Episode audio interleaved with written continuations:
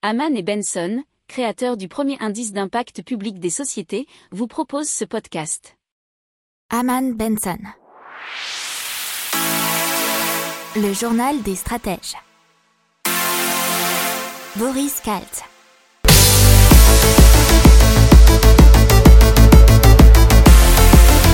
Bonjour à tous et bienvenue dans le journal des stratèges pour une revue de l'actualité éco-tech et impact du jour. Alors aujourd'hui, on va vous parler du Poubus. Ensuite, on vous parlera dans l'écho de Euronext et de ses nouvelles acquisitions de véhicules autonomes dans la tech ainsi que d'une société qui s'appelle Onis. Pour terminer dans l'impact, on parlera de mode responsable et de Algopac, les algues qui transforment qui se transforment plutôt en plastique. Vous écoutez le journal des stratèges numéro 99 et ça commence maintenant. Et donc on commence avec le Poubus. Alors qu'est-ce que c'est le Poubus C'est un bus, comme son nom l'indique, qui relie l'aéroport euh, de Basse à son centre historique. Et c'est un véhicule à la carrosserie vert et blanc illustré par des passagers assis sur des toilettes. En fait c'est un bus 100% vert qui a été créé par la société britannique Geneco qui croule grâce à un biométhane issu de la fermentation de déchets alimentaires, d'eau usée et d'excréments humains. Alors il a 300 km d'autonomie et fonctionne grâce aux déchets annuels de 5 personnes.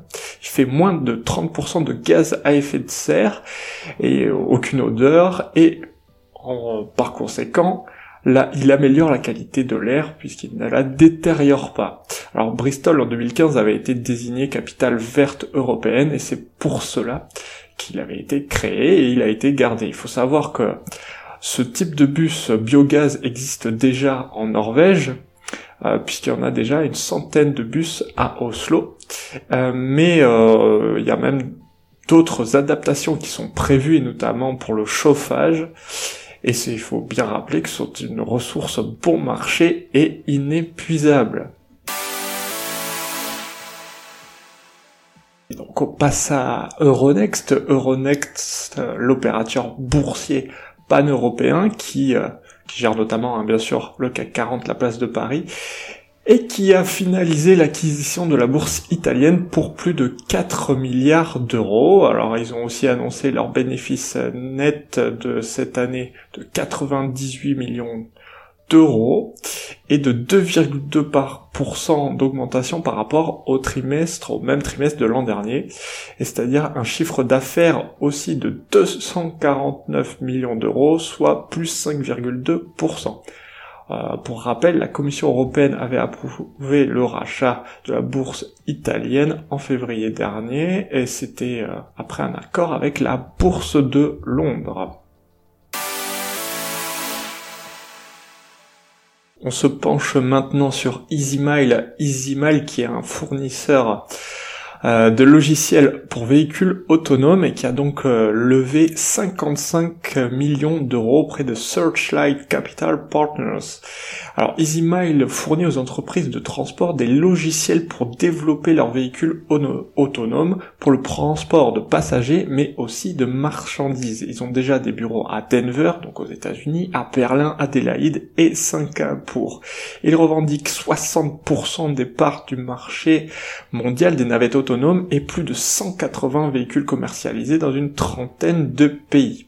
Alors avec cette levée de fonds notamment, ils ambitionnent de porter euh, cette technologie à un niveau industriel et de fournir un véritable service commercial. On parle maintenant de Onis, qui est de l'intelligence artificielle, euh, qui est notamment spécialiste des flux de personnes. Alors, euh, on l'a connu l'an dernier puisqu'il permettait de modéliser les risques de propagation du virus dans les lieux fréquentés par le public. Mais plus particulièrement, ils ont des logiciels de gestion et d'optimisation des flux. C'est ce qu'on appelle la gestion opérationnelle des mouvements de foule. Alors, avec euh, maintenant leur nouvelle technologie, ils, vont reconstruire les flux de personnes dans un environnement donné. S'appuient pour ça sur des capteurs IoT qui vont permettre de suivre le périphérique Bluetooth et Wi-Fi des passants. Alors c'est considéré comme un complément idéal au système de supervision par caméra de vidéosurveillance.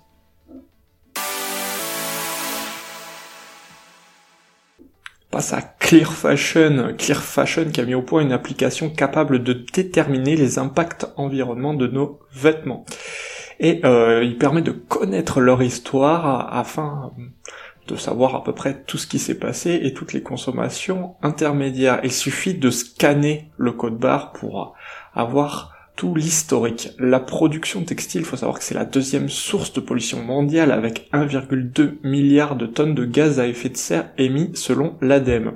Alors l'objectif de cette application, c'est d'offrir aux consommateurs toutes les informations leur permettant de faire le bon choix en matière de vêtements au niveau environnemental, humain, sanitaire et animal.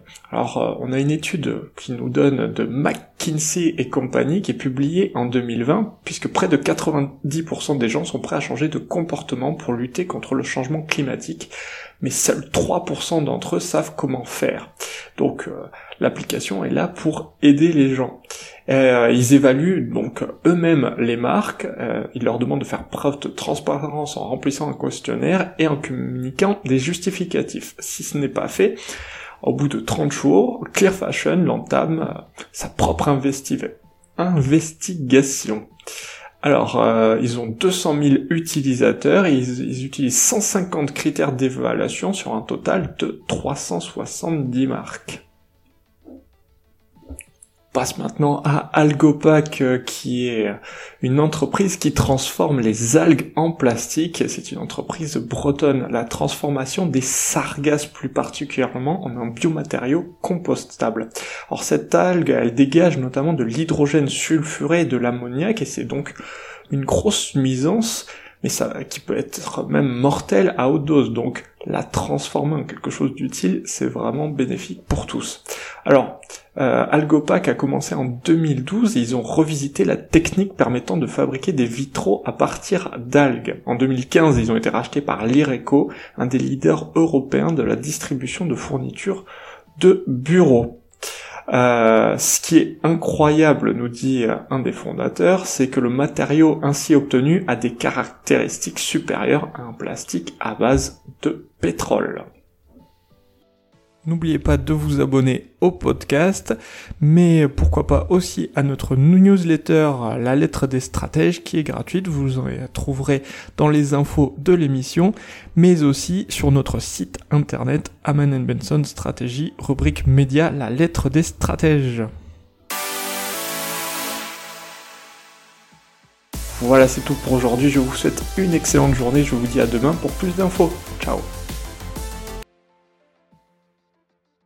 Pour approfondir ces sujets, abonnez-vous à la newsletter de Haman et Benson et écoutez nos autres podcasts que vous retrouverez dans les notes de l'émission ou sur notre site internet.